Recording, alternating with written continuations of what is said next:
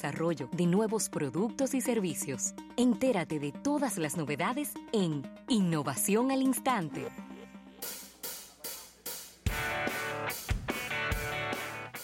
Bien, 809-539-8850 si tienes alguna observación de estas innovaciones al instante. Bueno, Rafael, y viene en las próximas semanas tendremos muchos lanzamientos tecnológicos porque ya estaremos ahí mismo en las puertas del, del Mobile World Congress que se celebra desde hace bastante tiempo en Barcelona, España.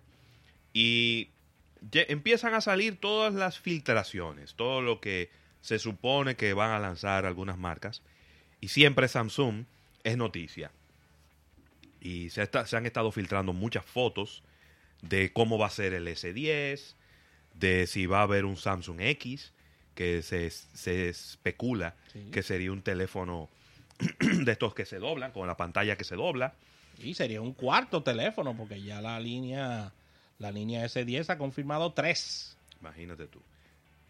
Pero además, eh, siempre se aprovechan estas oportunidades para lanzar accesorios.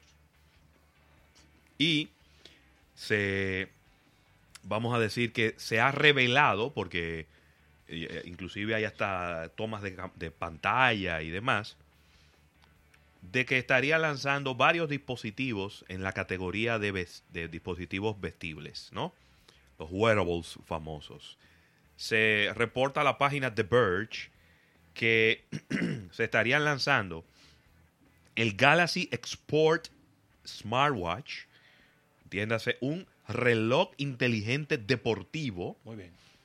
También el Fitness Band Galaxy Fit and Galaxy Fit E, que son las banditas eh, para hacer ejercicio de la línea Galaxy.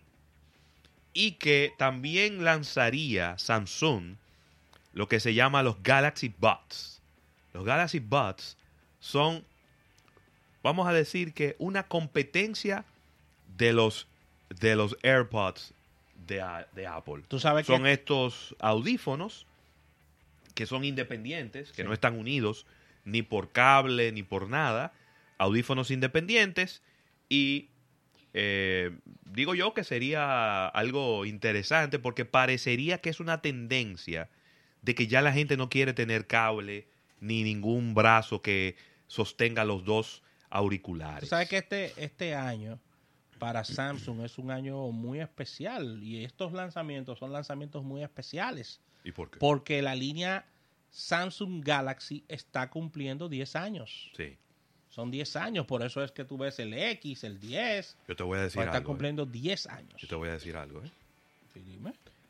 Yo creo que si a Samsung lanza un teléfono y le pone lo que sea X, aquí me escucharás criticándolo.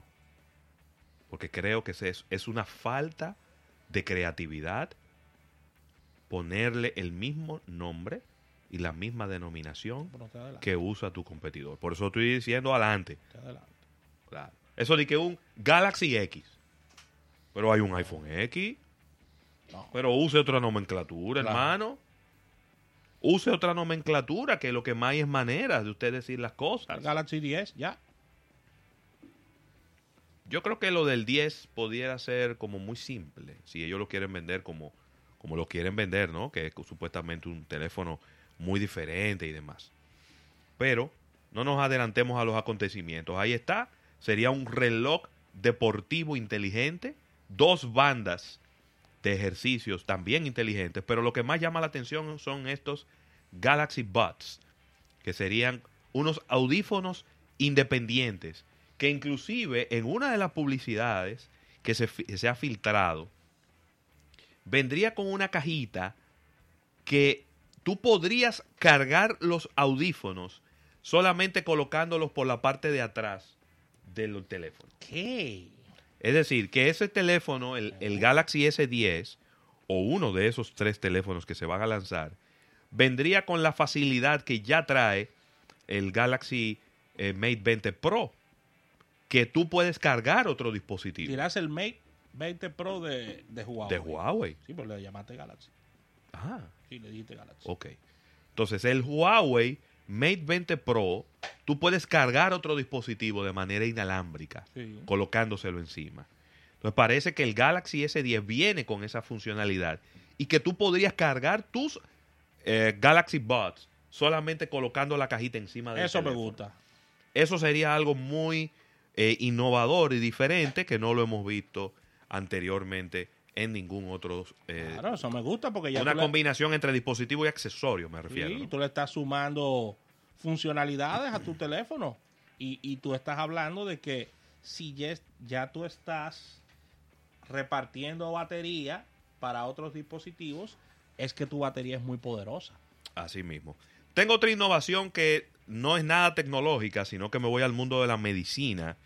Y es que pudiera estar en las, próximos, en las próximas semanas ya disponible en el mercado de los Estados Unidos un, un producto que tiene mucho tiempo probándose y que la FDA no le había dado el permiso y no le había dado la aprobación.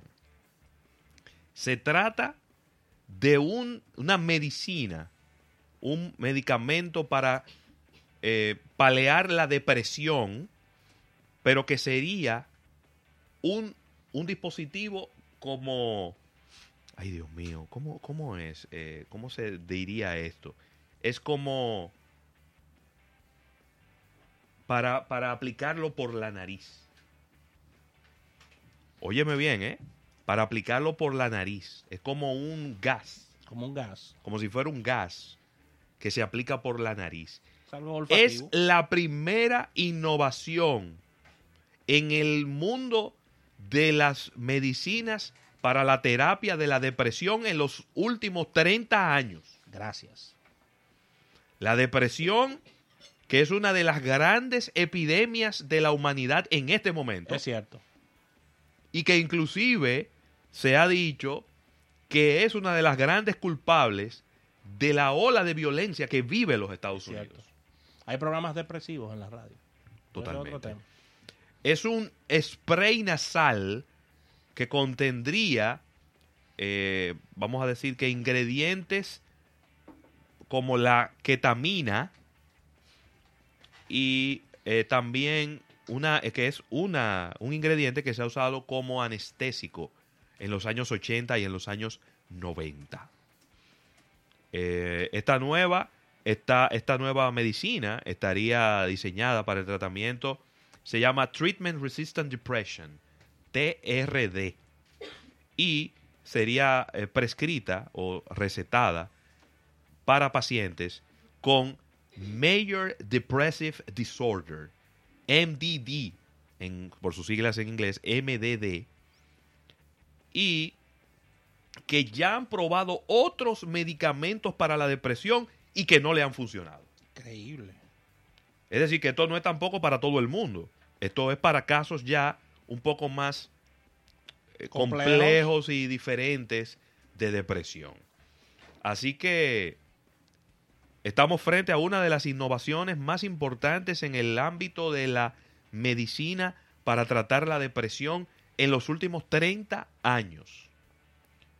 Así que vamos a estar muy pendientes porque ya parecería que en cualquier momento esta, la FDA le va a dar el visto bueno y le va a dar el permiso para que este producto vaya a la calle y vaya a recetarse por parte de los especialistas en la conducta humana.